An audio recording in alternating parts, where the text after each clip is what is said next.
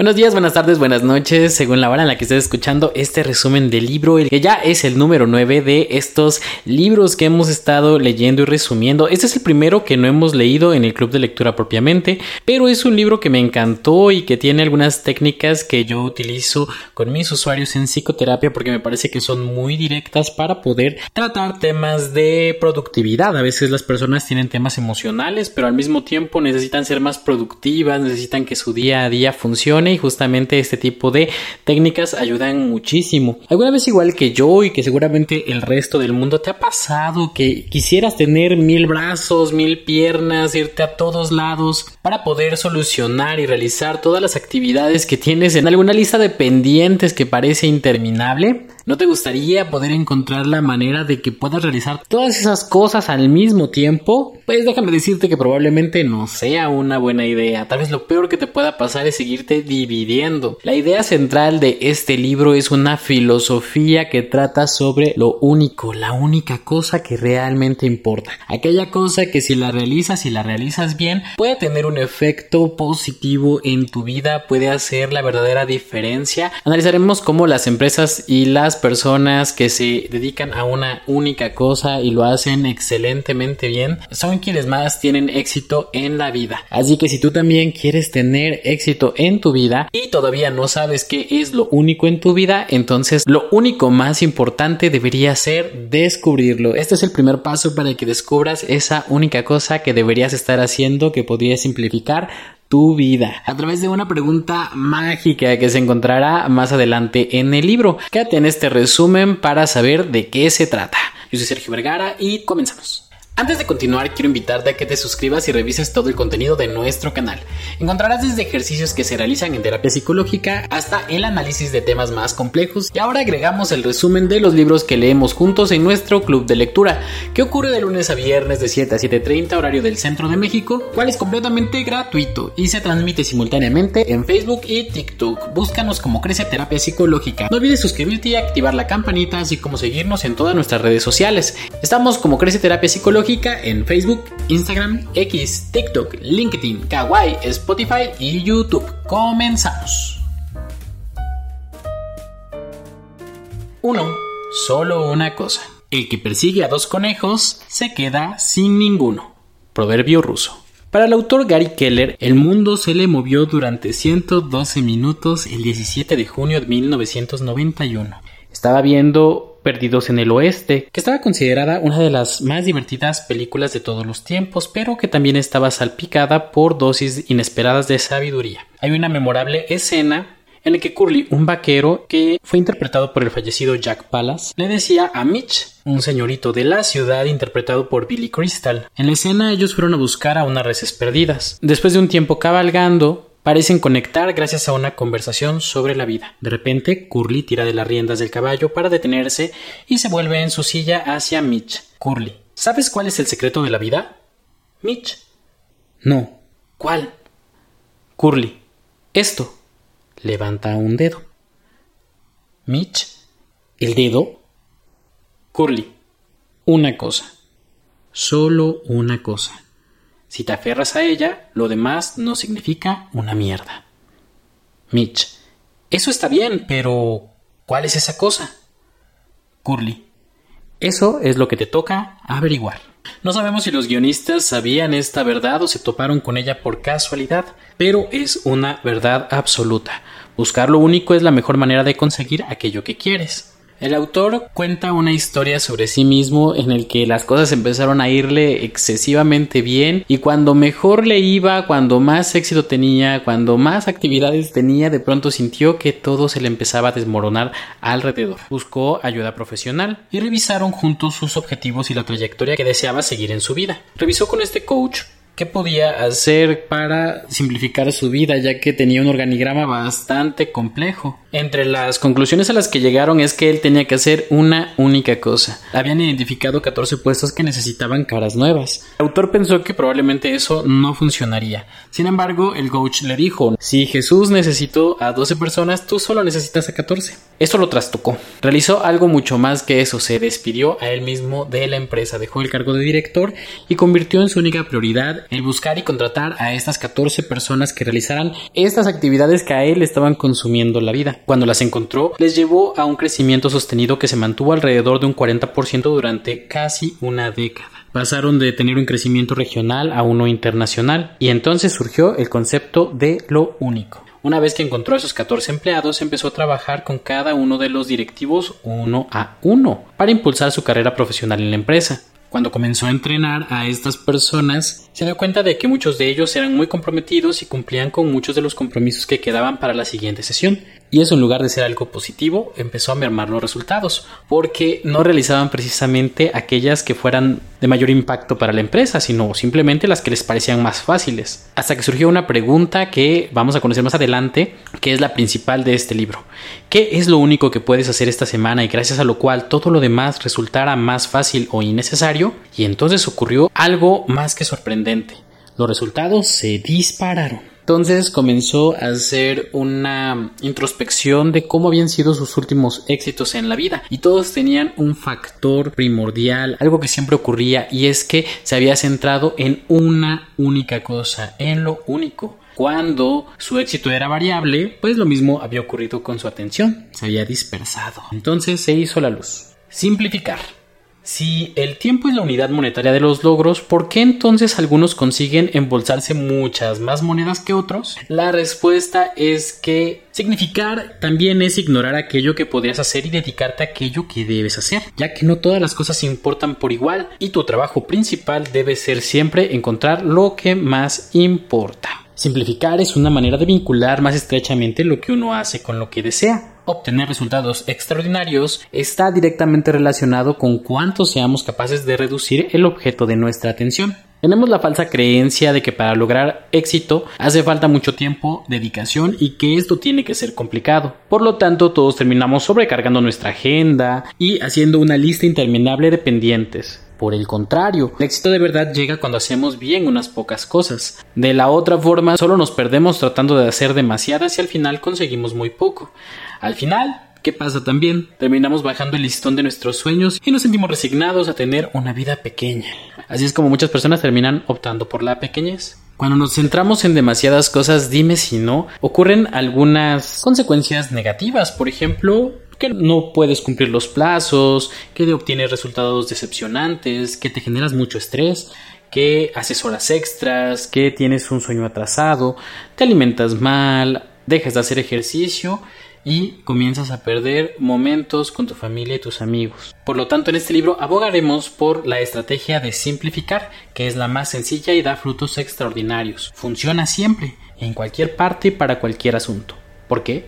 Porque tiene únicamente un objetivo, acabar conduciéndote al punto clave. Si simplificas al máximo, acabarás por centrar tu atención en lo único. Y ese es el punto clave. 2. El efecto dominó. Todo gran cambio empieza como las fichas de dominó.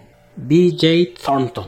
El 13 de noviembre de 2009, en Leeuwarden, en los Países Bajos, Weiher Domino Production coordinó un récord mundial, la mayor caída de fichas de dominó en cascada de la historia. Se alinearon 4.491.863 fichas que formaban una figura espectacular. Una sola ficha puso en movimiento toda una caída sucesiva que de manera acumulativa generaron más de 94.000 joules de energía que es lo que se necesita básicamente para que un hombre medio realice 545 flexiones de brazo. Lo cual significa que si tú haces una hilera de fichas de dominó y le das un pequeño empujoncito a una, tienes la capacidad de desencadenar una reacción en cadena que tiene una sorprendente potencia. También significa que cuando una cosa, es decir, la adecuada, se pone en movimiento puedes derribar muchas otras. ¿Y sabes qué? Eso no es todo. En 1983, Lord Whitehead descubrió que las fichas de dominó no solo eran capaces de derribar muchas cosas, sino también cosas más grandes. Explicó que una sola ficha de dominó puede derribar otra un 50% mayor. En el 2001, un físico en San Francisco reprodujo el experimento de Whitehead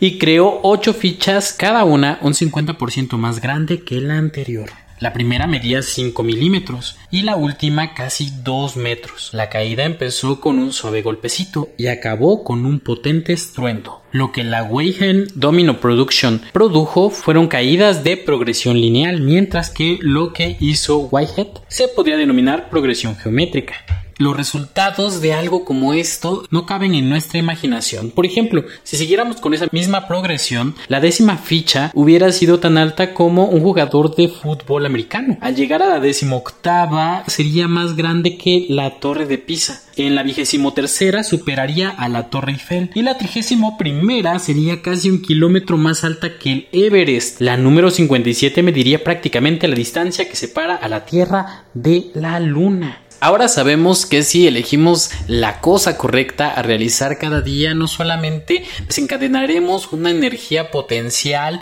sobre la que no tendremos que ejercer fuerza directa, sino que también podemos comenzar a impulsar cosas mucho más grandes, es decir, hacer lo correcto, la cosa correcta en el momento correcto puede ser lo que nos simplifique la vida para no tener que hacerlo todo desde cero. Sin embargo, la vida no es así, no nos pone a ver si haces cosa, a ver, empújala y ahora sí todo se va a caer como tú dices. La verdad es que tenemos que aprender a alinearlas. Así que recuerda, la clave está en el tiempo. Acumula las suficientes cosas positivas y realízalas durante el tiempo suficiente y definitivamente puedes llegar a obtener los resultados que deseas. Cada vez que ves a alguien que tiene una habilidad increíble, pues lo logró con el tiempo. Cada vez que ves a una persona que tiene mucho dinero, pues lo ganó con el tiempo y alguien que ha logrado muchas cosas pues las ha realizado en el tiempo. Así que solamente es cuestión de dejar que el tiempo haga su parte. 3.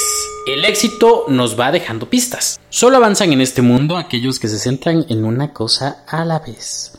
OG Mandino.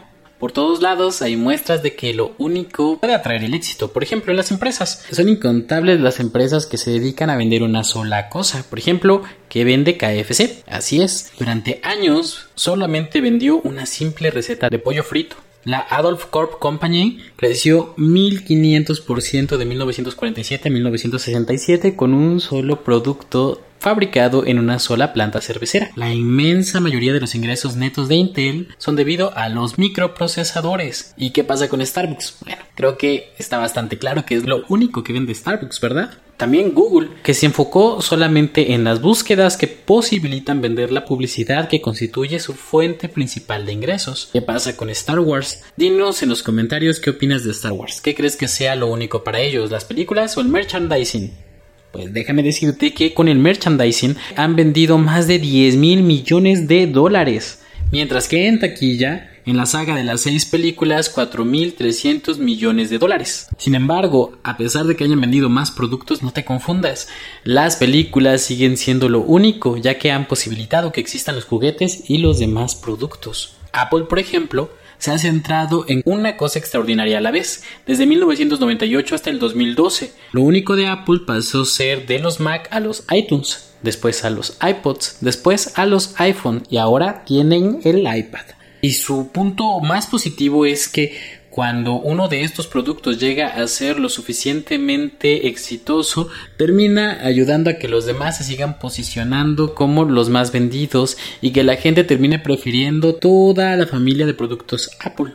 Si tú no sabes aún qué es lo único para tu empresa o para tu trabajo, pues lo único que debería ser importante en este momento en tu vida, en tu carrera, es determinarlo, es aprender qué es cómo funciona lo único en las personas. A veces una sola persona puede cambiarte la vida. En el caso de Walt Disney, por ejemplo, fue su hermano Roy, que le buscó un puesto en un estudio artístico, o para Sam Walton, el dueño de Walmart, esa única persona fue L.S. Robson, su suegro, quien le prestó dinero para poder abrir su primera tienda. O Albert Einstein, que tuvo a Max Talmud, que fue su primer mentor. Oprah Greenfield atribuye su salvación a su propio padre, y más tarde a un profesional, Jeffrey D. Jacobs, quien le asesoró para que se convirtiera en su propia marca en lugar de vender su talento para otros y de ahí nació la Harpo Productions Inc. O en el caso de los Beatles, que tuvieron en las grabaciones a George Martin, a quien se considera el quinto Beatle, justo porque hizo la mayor parte de los arreglos orquestales y la instrumentación de ellos. Así que recuerda que el éxito no se alcanza solo, siempre va acompañado de otras personas. ¿Quién es esa persona única en la que debes apalancarte?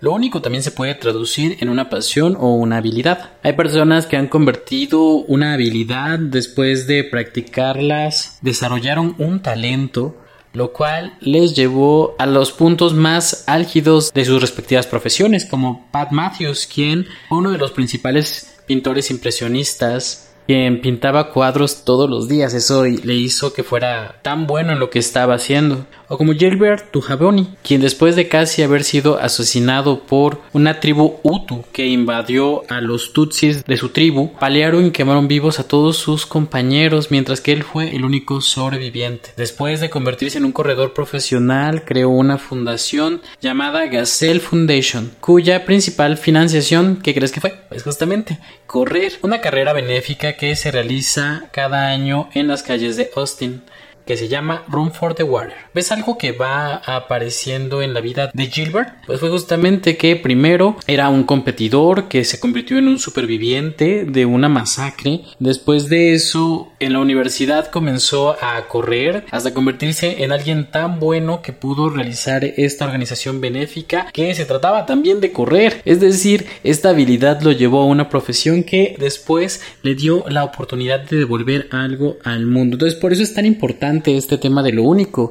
Eso único que vas a realizar, que vas a aprender a tomar esta decisión, puede ser lo que genera un cambio en tu vida, pero también en la vida de otras personas. Esta técnica de lo único puede ser lo más sencillo e inteligente que puedes realizar para alcanzar tu propio éxito. Pero ¿por dónde comenzar? En un mundo tan bombardeado de información y de opciones, en un solo día podemos recibir más información que todos nuestros antepasados a lo largo de toda su vida. Estamos todo el tiempo agobiados y apresurados, con una molesta sensación de que tratamos de abarcar demasiado y logramos demasiado poco. Así que ¿por dónde empezar? ¿Cómo escoger de entre todo lo que la vida nos ofrece? ¿Cómo tomar las mejores decisiones posibles? ¿Cómo experimentar la vida a un nivel extraordinario y no mirar atrás? La respuesta es vive para lo único. Explicarla puede resultar muy fácil, pero asimilarla puede resultar muy complicado. Lo primero que vamos a hacer es abordar de manera abierta los mitos y la desinformación que nos impide aceptar la idea de lo único, para que después podamos asumirla con una mentalidad más abierta y con el camino despejado. Las mentiras nos confunden y nos distraen. Lo que te causa problemas no es aquello que no sabes, es aquello que das por cierto que no lo es. Mark Twain. Hay un problema que da a entender aquí el autor que se llama la pseudo verisimilitud, que lleva justamente a que en un mundo tan inundado de información ya no sabemos ni siquiera qué es cierto y qué no lo es. Hay cosas que repiten y que encontramos imágenes con ciertas frases y decimos, oye, esto es verdad. empezamos a repetirlo como periquitos y pensamos definitivamente que es cierto. Mientras nosotros lo pensemos, a veces incluso también limitamos nuestra capacidad de actuar, nuestra capacidad de creer en otras cosas. Por lo tanto, vamos a comenzar a desmitificar seis mentiras que se interponen entre tú y el éxito. El primero es que todas las cosas importan por igual. La segunda es la multitarea. La tercera es una vida disciplinada. La cuarta es la fuerza de voluntad está siempre disponible. La cinco es una vida equilibrada. Y la seis, lo grande es malo. Comenzamos con la primera, capítulo 4. Todas las cosas importan por igual. Vivimos en un mundo donde creemos que todos debemos ser iguales, se ve la igualdad como un valor loable e ideal que todos buscamos. No obstante, en el mundo real los resultados no siempre son iguales. Por ejemplo, entre dos alumnos, puntúe como puntúe el profesor, siempre habrá alguien que salga más arriba. O sea, como sea que se califique la contratación en una empresa, siempre habrá alguien que se ponga sobre otro. Y por esa razón, en el éxito realmente no todo importa igual, así que la igualdad es una mentira.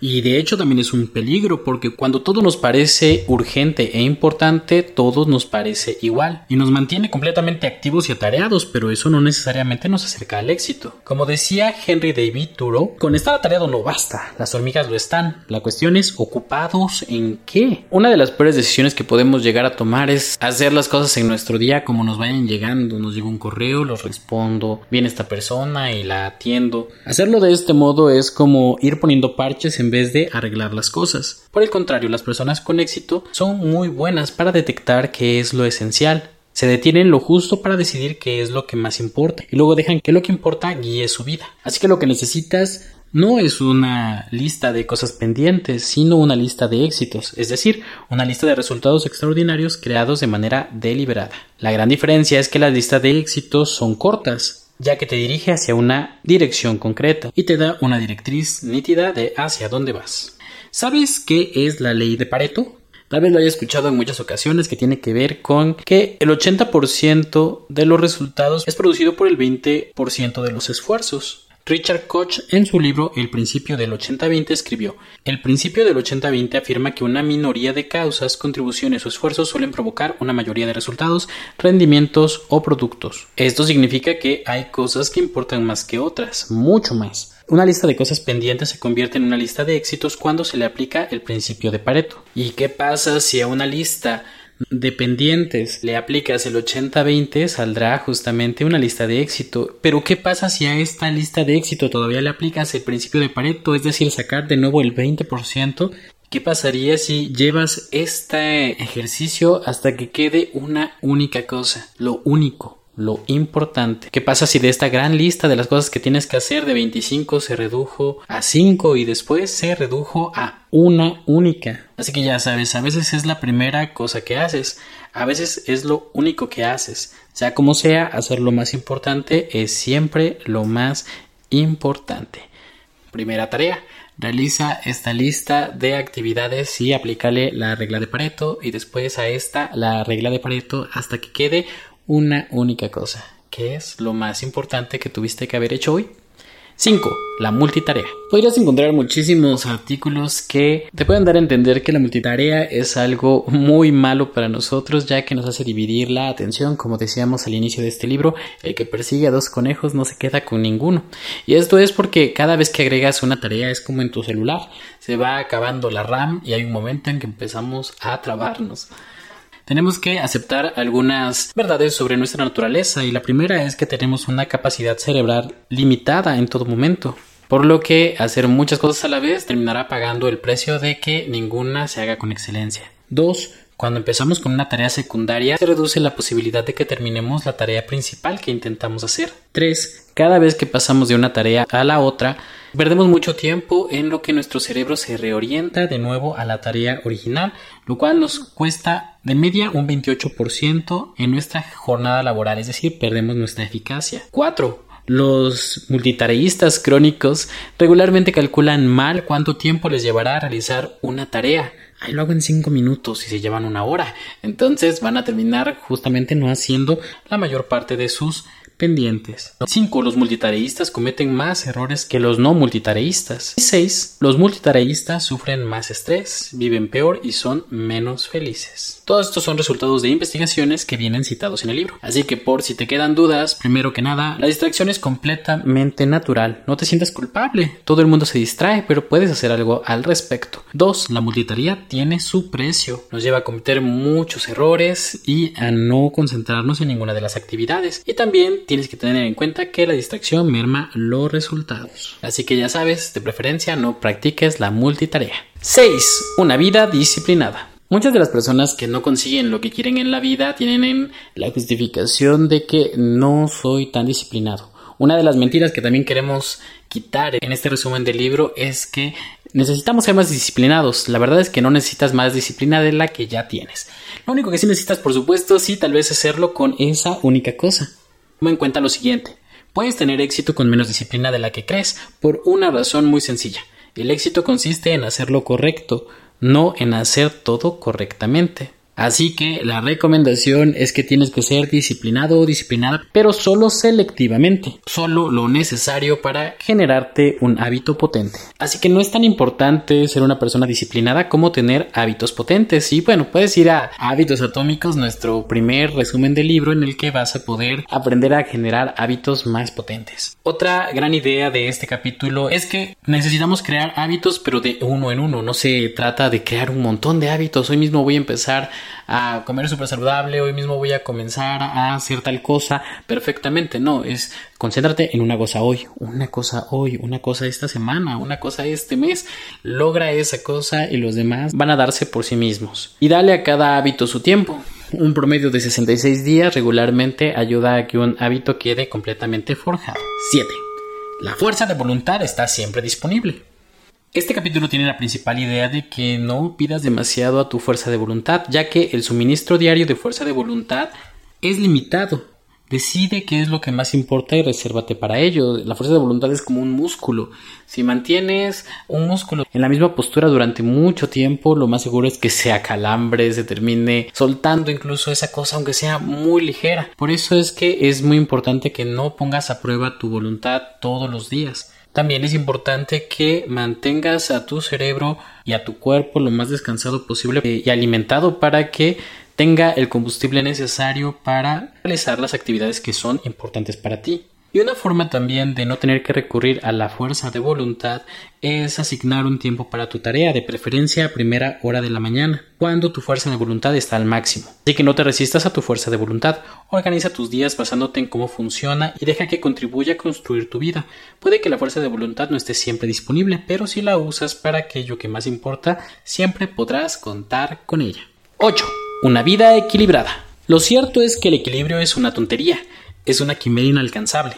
La búsqueda del equilibrio entre trabajo y vida, tal como nos la planteamos, no es solo una propuesta perdedora, sino destructiva.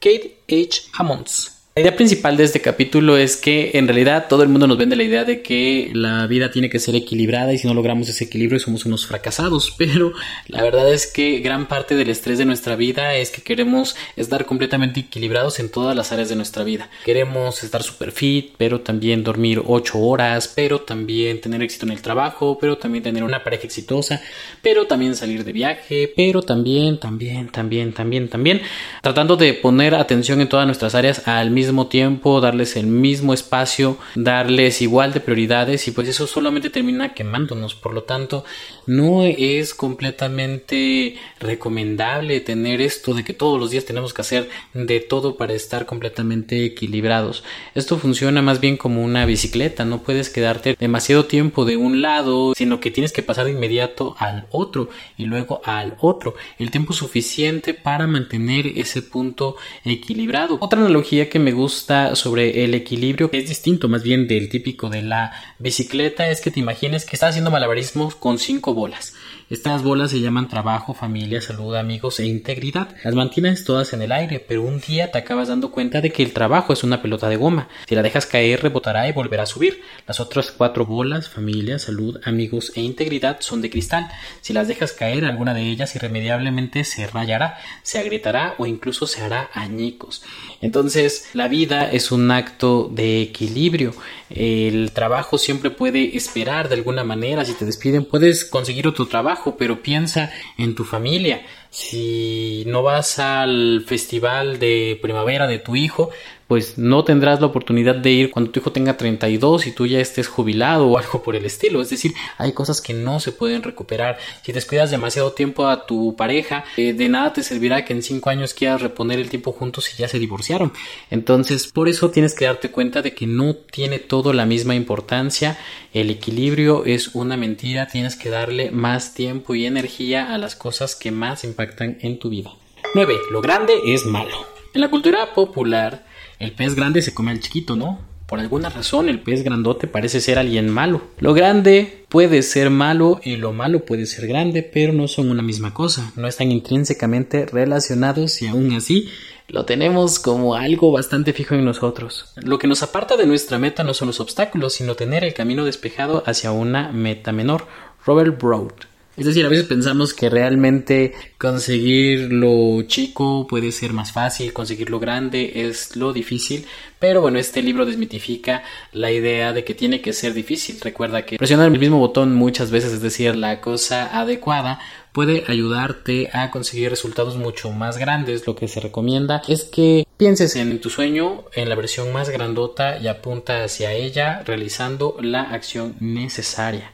Una de las formas en la que puedes lograrlo es estudiar a las personas que ya lo han logrado, es decir, solamente replicando sus hábitos de personas que ya han encontrado la respuesta a esa pregunta que a ti te acucia, pues entonces podrás hacerlo mucho más fácil y no temas al fracaso, ya que es en el camino, esto es algo completamente natural, terminará pasando inevitablemente si es que lo intentas.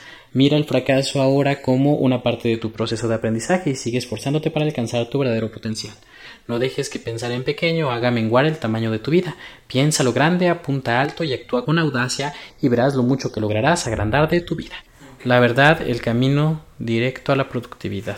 El autor, al igual que nosotros, creía cada una de las ideas que repasamos en la parte anterior. Se creyó lo de levantarse antes de que saliera el sol, espabilarse, acelerarse, escuchando canciones motivadoras y ponerse en acción antes que los demás y sin embargo seguir experimentando la sensación de que ninguna estrategia funcionaba al final. Se terminaba sometiendo a demasiada presión, se alejó de los demás y empujó su mundo al borde de un precipicio. Lo único que consiguió haciendo todo esto fue tener éxito? No. De hecho, lo que consiguió fue enfermar y con el tiempo él llamó que se enfermó de éxito. Se dio cuenta de que las personas regularmente no sabemos gestionar el tiempo y que la clave para triunfar no está en todas las cosas que hacemos, sino en el puñado de cosas que hacemos bien.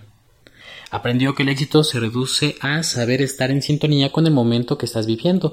Si eres capaz de decir con franqueza, aquí es donde debo estar ahora haciendo exactamente lo que estoy haciendo. Entonces se hacen posibles todas las increíbles posibilidades de la vida. Y sobre todo descubrió que los resultados extraordinarios se tratan de una sola cosa. Hacer lo único. 10. La pregunta esencial. Ahora sí, llegamos a lo mero bueno. ¿Cómo se logra distinguir lo único? Es todo un arte ordenar el desbarajuste y centrarse en lo más importante. Es fácil y transferible, solo exige tener el valor de adoptar un enfoque distinto. George Anders. ¿Conocen a Andrew Carnegie? Pues bueno, en su momento fue considerado el segundo hombre más rico de la historia, después de John D. Rockefeller. En una charla titulada El camino al éxito en los negocios, él habló sobre su vida como empresario de éxito y ofreció este consejo que lo voy a repetir intacto. Y esta es la condición esencial del éxito. El gran secreto, concentra tu energía, tu pensamiento y tu capital exclusivamente en el negocio en el que te has embarcado. Una vez adoptes una línea, Muéstrate resuelto a pelear en esa línea y a liderarla. Acoge cualquier mejora. Dispone de la mejor maquinaria y aprende todo lo que puedas de ella. Las empresas que fracasan son aquellas que han dispersado su capital, lo que significa que han dispersado también sus mentes. Han invertido en esto, en aquello y en lo otro. Aquí, allí y en todas partes. Lo de no pongas todos los huevos en la misma canasta es falso. Yo digo, pon todos los huevos en una misma canasta y luego vigila esa canasta. Mira a tu alrededor y pon atención. Las personas que no lo hacen suelen fracasar. Es fácil vigilar y llevar a la vez una canasta. Lo que hace que se rompan más huevos en este país es tratar de llevar demasiadas canastas. Ahora, ¿cómo saber qué es esta escoger? Mark Twain pensaba como Carnegie y lo describió como sigue. El secreto para salir adelante es empezar. El secreto de empezar es dividir las tareas complejas que te agobian en tareas pequeñas y manejables, y entonces empezar por la primera. ¿Y ahora cómo saber cuál es la primera? Esa es la pregunta esencial. ¿Te das cuenta de que estos dos grandes hombres consideraban su consejo un secreto? Y no es tanto un secreto, sino más bien es algo a lo que le restamos importancia o relevancia. Así que la vida es una pregunta y un viaje de mil kilómetros comienza por el primer paso. ¿Cuál es la pregunta esencial? Es la siguiente y la voy a decir. Y sé que va a parecer tan sencilla que vas a decir en serio, pero en realidad a través de esta pregunta gira este libro y puede girar tu propia vida. ¿Qué es lo único que puedo hacer gracias a lo cual todo lo demás me resulte más fácil o innecesario? La voy a repetir porque es fácil perder la grandeza de esta pregunta. ¿Qué es lo único que puedo hacer gracias a lo cual todo lo demás me resulte más fácil o innecesario? La pregunta esencial no solo puede llevarte a responder a la visión de conjunto, a dónde voy o qué meta debería marcarme, sino también a objetivos puntuales más pequeños. ¿Qué he de hacer ahora mismo para ponerme en el buen camino a fin de entender la visión del conjunto? ¿Dónde está el centro de la diana? No solo te dice cuál debería ser la canasta que debes elegir, sino también supone el primer paso para conseguirla. Te muestra lo grande que puede ser tu vida, pero también hasta qué punto debes simplificar para alcanzarla. Es tanto un mapa de la visión general como una brújula para guiarte en tu siguiente acción puntual. Es importante analizar la anatomía de esta pregunta. Tenemos que dividirla, ¿qué es lo único que puedes hacer? También, gracias a lo cual, para que todo lo demás me resulte más fácil o innecesario, la primera parte, ¿qué es lo único? Te dice que es una idea única, algo específico. Por lo tanto, ¿qué es lo único que puedo hacer? El segundo segmento dice puedo hacer. Es una orden que te lleva a algo que es posible. Hay personas que pueden decir debería ser o podría ser, pero no, en realidad es algo que puedes. No nos interesa si deberías o podrías. Es algo que puedes en tiempo presente. Es decir, tiene la intención de que es realizable. La segunda parte de la pregunta dice gracias a lo cual. Esto lo que indica es que existe una conexión entre lo que harás y lo que puede resultar. Eso es lo que va a ocurrir después de que realices esa cosa. Y después la tercera parte es todo lo demás me resulte más fácil o innecesario. Arquímedes dijo, dadme un punto de apoyo y moveré el mundo. Es básicamente la primera ficha de dominó de la que hemos hablado al principio del libro. Gracias a esa acción que vas a emprender, vas a desatar una serie de fichas que recuerda, puede ser lineal y desatar muchísima energía, pero también puede ser geométrico, es decir, hacer caer cosas mucho más grandes. La pregunta esencial te pide que encuentres la primera ficha de dominó y que te centres en ella hasta que logres derribarla. Una vez que la hayas hecho caer, descubrirás que detrás de ella sigue una hilera de fichas de dominó que están a punto de caer, si es que no han caído ya. Plantearte la pregunta esencial genera resultados extraordinarios. Es la manera de trazar tu rumbo en la vida y en el trabajo. Hacerte la pregunta esencial puede ser el mejor hábito que puedas desarrollar en tu vida. Y te la repito solo para que no se pierda que es lo único que puedo hacer, gracias a lo cual todo lo demás me resulte más fácil o innecesario. 11. El hábito del éxito. Lo que más me encanta de esta pregunta, que es lo único que puedo hacer gracias a lo cual todo lo demás me resulte más fácil o innecesario, es que lo puedes hacer un hábito. Puedes preguntarlo para cada área de tu vida, por ejemplo, para tu vida espiritual, para tu salud, para tu vida personal, para tus relaciones importantes, para tu trabajo, para tu empresa o para tus finanzas. Solo tienes que incluir aquello que quieres resolver en el momento. Por ejemplo, si es para el trabajo, puedes decir que es lo único que puedo hacer para garantizar que cumplo mis objetivos de esta semana y gracias a lo cual todo lo demás me resulte más fácil y necesario. Así que si tienes tiempo, en este momento puedes hacer este ejercicio si no te recomiendo regresar a él porque te va a ser de muchísima utilidad. Por ejemplo, para mi vida espiritual responde a lo siguiente, ¿qué es lo único que puedo hacer para ayudar a otros? Recuerda siempre a completar con para que todo lo demás me resulte más fácil o innecesario, que es la demás estructura de la pregunta, pero si respondes a esto, puedes mejorar en tu vida espiritual.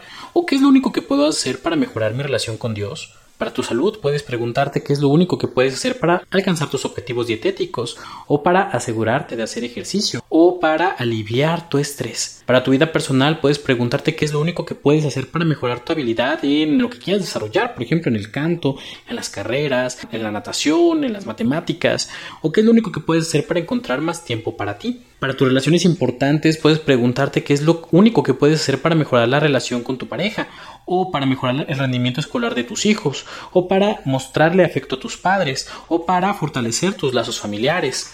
En tu trabajo, ¿qué es lo único que puedes hacer para garantizar que cumples tus objetivos o para mejorar tus capacidades o para contribuir al éxito de tu equipo o para avanzar en tu carrera profesional? Si tienes una empresa, puedes preguntarte qué es lo único que puedes hacer para que sean más competitivos, para que sus productos o servicios sean el mejor, para que sean más rentables, para mejorar la experiencia de sus clientes. Para tus finanzas puedes preguntarte qué es lo único que puedes hacer para incrementar tus ingresos netos o para mejorar el rendimiento de tus inversiones o para librarte de la deuda de las tarjetas de crédito.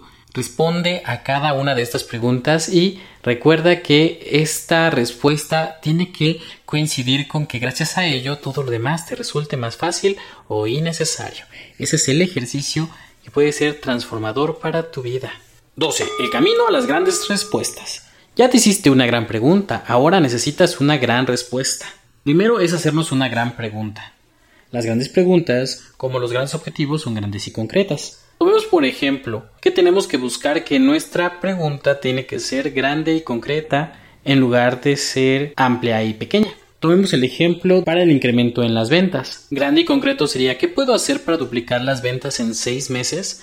Aquí tienes todos los elementos de una gran pregunta, un gran objetivo que además es concreto, está duplicando las ventas, lo cual no es fácil, pero además tiene un marco temporal de seis meses, lo cual es todo un desafío. Necesitarás una gran respuesta, ahora tendrás que pensar en aquello en lo que crees que es factible y buscar más allá de las herramientas estándar para dar con una solución. Una pregunta grande y concreta lleva a una respuesta grande y concreta, lo cual es absolutamente necesario para alcanzar un gran objetivo. ¿Cómo puedes combinar una gran pregunta con la pregunta esencial? Es preguntándote, ¿qué es lo único que puedo hacer para duplicar las ventas en seis meses y gracias a lo cual todo lo demás me resulte más fácil o innecesario? Ahora, el segundo paso es encuentra una gran respuesta. Las respuestas se dividen en tres categorías, factible, asequible y posible.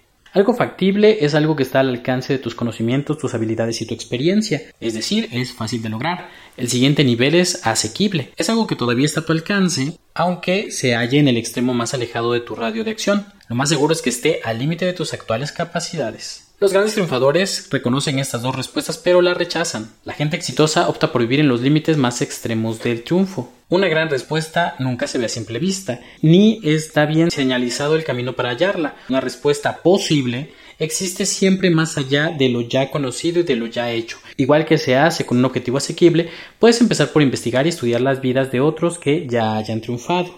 Puedes preguntarte, ¿hay alguien que ya haya estudiado o logrado esto o algo parecido a esto? La respuesta será casi siempre un sí, así que tu investigación arranca averiguando qué han aprendido otros. Así que eso te puede ayudar a apalancarte para lograr tus resultados, para obtener esa gran respuesta. Probablemente lo encuentres en la referencia de lo que otras personas ya han hecho. Esta tercera parte es muy muy interesante. Sin embargo, por cuestiones de tiempo, solo les invitaré a realizar un ejercicio que viene. Y si quieren realmente que ahondemos sobre esta tercera parte, que es sobre los resultados extraordinarios, abre la puerta a tus posibilidades. Tienen que dejarnos en los comentarios que quieren una segunda parte para que pongamos todo lo que viene al respecto. Si realmente les interesa este libro, pues entonces haremos esa segunda parte.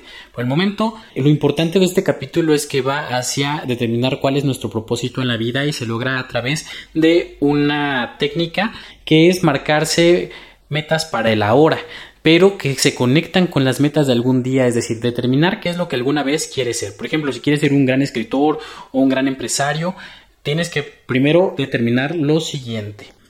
Primero determina cuál es esa meta de algún día. Tómate un momento, tómatelo en serio, qué es lo que algún día si quieres lograr.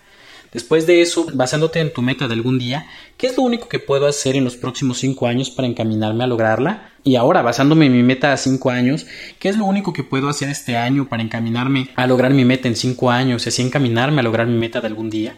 Y ahora, basándome en mi meta anual, ¿qué es lo único que puedo hacer este mes para encaminarme a lograr mi meta anual, para así encaminarme a lograr mi meta a 5 años y así encaminarme a lograr mi meta de algún día? Y ahora, basándome en mi meta mensual, ¿qué es lo único que puedo hacer esta semana para encaminarme a lograr mi meta mensual, para así encaminarme a lograr mi meta anual, para así encaminarme a lograr mi meta a 5 años y así encaminarme a lograr mi meta de algún día? Y ahora, basándome en mi meta semanal, ¿Qué es lo único que puedo hacer hoy para encaminarme a lograr mi meta semanal, para así encaminarme a lograr mi meta mensual, para así encaminarme a lograr mi meta anual, para así encaminarme a lograr mi meta a cinco años y así encaminarme a lograr mi meta de algún día? Y ahora, basándome en mi meta diaria, ¿Qué es lo único que puedo hacer ahora mismo para encaminarme a lograr mi meta diaria, para así encaminarme a lograr mi meta semanal, para así encaminarme a lograr mi meta mensual, para así encaminarme a lograr mi meta anual, para así encaminarme a lograr mi meta a cinco años y así encaminarme a lograr mi meta de algún día? Casi se me acaba el aire, pero espero que si ustedes hacen esta gran pregunta, tal vez tampoco les alcance el aire. Pero la gran ventaja de esta técnica es que ayudas a conectar en tu mente una meta con la que le sigue en el tiempo y que siempre se conecta qué es lo que necesito hacer en este justo momento. Si necesito ahorita, por ejemplo, diseñar un plan para que haya siempre un momento para hacer eso único que quiero hacer. Tal vez eso es lo único que puedo hacer en este momento. A veces la respuesta va a variar en cada momento. Por ejemplo, ¿qué es lo único que puedo hacer ahora para lograr ese gran proyecto? Tal vez sea dormir, tal vez sea descansar, tal vez sea platicar con mi pareja, tal vez sea conseguir un préstamo. Todas las respuestas van a ser diferentes en cada momento, pero tienes que estar consciente de que lo que estás haciendo ahora está encaminado, está emparejado con aquello que quieres lograr algún día. Así que recuerda, para poder lograr estos grandes resultados, primero tienes que hacer que solo quede una cosa. Tu principal prioridad es esa única idea que tienes que realizar ahora mismo y que te ayudará a conseguir aquello que más importa. Es posible que tengas muchas prioridades, pero si escarbas hasta lo más profundo descubrirás que siempre hay una que importa más que las demás, tu máxima prioridad, lo único. Después es importante que te marques metas para el ahora. Saber cuál es tu meta futura es el punto de partida. Identificar los pasos que tienes que seguir por el camino mantendrá tu mente despejada mientras descubres esa prioridad adecuada que debes cumplir ahora mismo. Y por último, pon en negro sobre blanco, es decir, pon por escrito tus metas y tenerlas siempre a la mano y, por qué no, a la vista. Mediante la técnica de marcarte metas para el ahora, extrae de tus propósitos una sola prioridad y esa prioridad, esa única idea que tienes que realizar y gracias a la cual todo lo demás te resulte más fácil o innecesario, te mostrará el camino a unos resultados extraordinarios. Una vez que sepas qué hacer, lo único que te queda es pasar de saberlo a hacerlo, es decir, toma acción. Muchísimas gracias por acompañarnos en este resumen que ya es el noveno de estos libros que estamos leyendo y no te olvides incluirte a nuestro club de lectura, no te olvides también seguirnos en este momento, no te vayas sin darle suscribirte y picarle a la campanita para recibir todas las notificaciones, te agradecemos muchísimo que nos hayas acompañado el día de hoy. Desde Nuevo Oriente 1611 en la bella ciudad de Puebla, yo soy Sergio Vergara y te agradezco que nos hayas acompañado en nombre de Cecilia López que está de incapacidad por maternidad por el nacimiento de la bella Lía y de Dylan Nolasco que siempre se encarga de que este programa esté lo más guapo posible te agradecemos y te mandamos un cálido saludo. Cuídate mucho. Hasta la próxima.